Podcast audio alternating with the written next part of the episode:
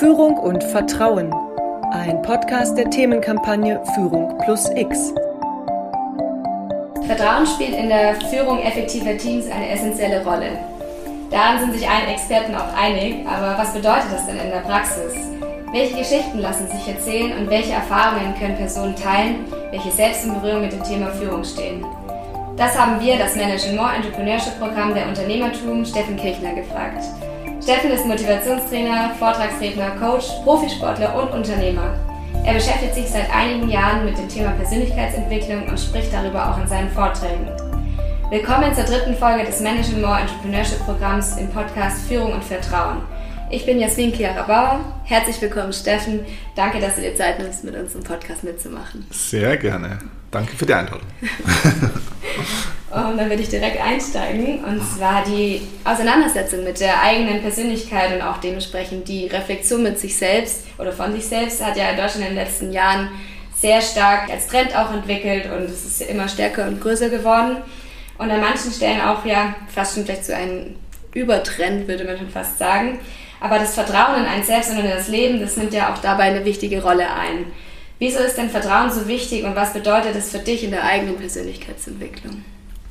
Na, Vertrauen ist immer die Grundlage von allem. Wenn, wenn wir alleine mal über das Thema Kommunikation nachdenken, wenn ein Mensch dem anderen was sagt, sei es ein Geschäftspartner oder von Chef zu Mitarbeiter, dann ist das, was man sagt, ja immer gefärbt von der, von der Brille des Vertrauens, also der Beziehungsebene.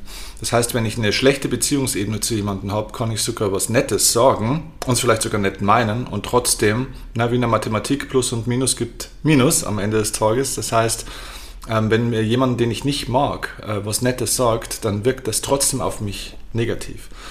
So, und deswegen ist diese Beziehungsebene die Grundlage und eine gute Beziehungsebene geht nur durch Vertrauen. Also Vertrauen ist praktisch sozusagen das Schmiermittel, das ich brauche. Und Vertrauen hat ganz, ganz viel damit zu tun, dass ich, ähm, es gibt da einen schönen Satz, der bringt es vielleicht am besten auf den Punkt, ähm, es muss von Herzen kommen, was auf Herzen wirken soll. Das heißt, ich brauche echt ein Interesse an Menschen und ähm, dann entsteht auch Vertrauen und da geht es damit los, dass ich auch Interesse an mir selber haben muss, weil wenn ich mich selber nicht kenne, dann mag ich mich selber auch meistens nicht, weil die Dinge, die man dann von sich kennt, sind meistens die negativen. Und deswegen geht es darum, Selbsterkenntnis ist der erste Weg zur Besserung, sich mit sich selber zu beschäftigen, Selbstvertrauen zu kriegen. Und wenn ich Selbstvertrauen habe, kann ich auch anderen Menschen vertrauen. Also jemand, der nicht ins Leben oder in andere vertrauen kann, hat meistens ein Selbstvertrauensthema. Ja. Und was bedeutet Vertrauen so ganz persönlich in der Führungsrolle? Also vielleicht für sowohl für dich jetzt auf der Bühne, aber natürlich auch, wenn du dann irgendwie Tausende von Menschen leitest, aber auch im eigenen Team als Unternehmer.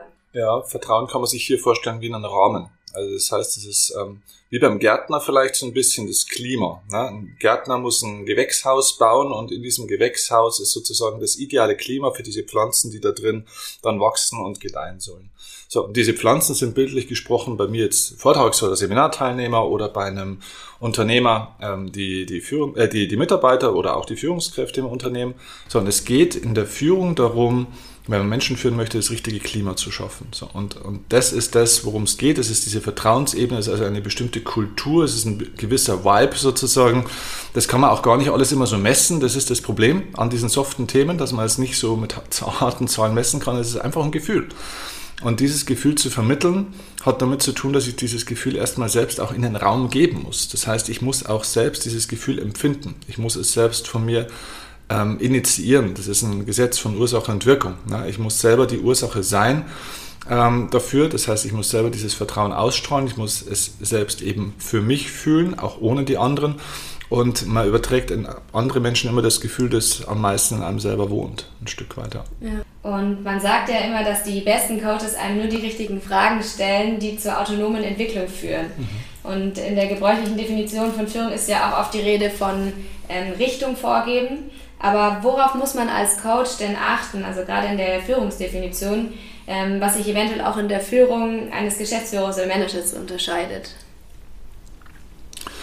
Also ein Coach ist jemand, der, also vielleicht erstmal vom Begriff Coaching kommt von Kutsche tatsächlich. Ne? Also das heißt, ein Coach ist ein, ein Transportunternehmer, wenn du so willst, der holt die Leute dort ab, wo sie gerade stehen und bringt sie dorthin, und das ist der entscheidende Punkt, der bringt sie dorthin, wo sie selbst hinwollen.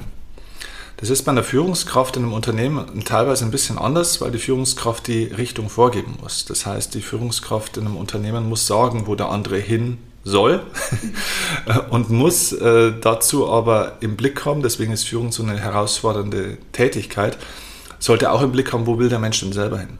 Das heißt, jeder ist auf seiner Reise. Das Unternehmen ist in, auf seiner Reise in eine gewisse Richtung und der Mitarbeiter oder der Mensch ist auch auf seiner Reise, vielleicht in eine andere Richtung. Und die Frage, die sich stellt, ist, okay, ähm, kann ich dir helfen, auf deiner Reise vorwärts zu kommen? Also kann ich dir helfen als Mitarbeiter, dass du deine Ziele besser erreichst? Und wenn ich das tue, hilfst du mir dann auch unsere Ziele zu erreichen. Also das heißt, diese berühmten Win-Win-Situationen zu erschaffen. Das ist bei der Führung wichtig, weil kein Mitarbeiter interessiert sich erstmal fürs Unternehmensziel. Er interessiert sich nur erstmal für seine eigenen Ziele. Und deswegen ist für Führungskräfte wichtig zu verstehen, es geht erstmal schon auch hier um die Ziele des anderen. Deswegen ist da ein Coaching-Ansatz wichtig. Aber er braucht natürlich auch das Bewusstsein für die eigenen Ziele. Beim Coaching ist es ganz anders. Da ist das Interesse des Coaches äh, neutral oder es sollte gar keine Absicht des Coaches geben. Der sollte auch keinen Plan äh, vor sich haben, wo das jetzt hingehen soll, sondern er sollte eben gut Fragen stellen können, damit der Coachee ähm, durch die Fragen erkennt, wo er eigentlich selber hin will. Also das ist ein Unterschied zwischen Berater und Coach. Der Berater sagt, da vorne geht es jetzt links und da darfst du nicht rechts. Und der Coach fragt, willst du links oder willst du rechts? Was ist richtig für dich? Ja. Und jetzt vielleicht noch abschließend, so was würdest du gerne so den Menschen mitgeben, wie sie Vertrauen, vor allem im Thema mit dem Thema Führung in Verbindung, wie sie das entwickeln können? Hab den Mut, Fehler zu machen. Mach, mach mehr Fehler, mach schneller Fehler. Analysier deine Fehler, ja, ähm, weil du wirst welche machen. Analysier übrigens aber auch deine Erfolge, weil das hat auch sehr, sehr viel mit Vertrauen zu tun, denn viele Dinge klappen. Wir machen so viele Dinge richtig, aber die Dinge, die wir richtig machen, da machen wir immer so gedanklichen Haken dahinter, ist ja eh klar.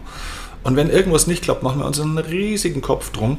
Also analysier die Erfolge und die Misserfolge und dann wirst du feststellen, was du kannst und was du nicht kannst und hab den Mut, öfter Dinge zu tun, wo du einfach überhaupt keine Ahnung hast. Das, das sind immer, ich sage immer, die besten Ziele sind die, die dich begeistern und die dich ängstigen zugleich. Das sind die richtig coolen Ziele.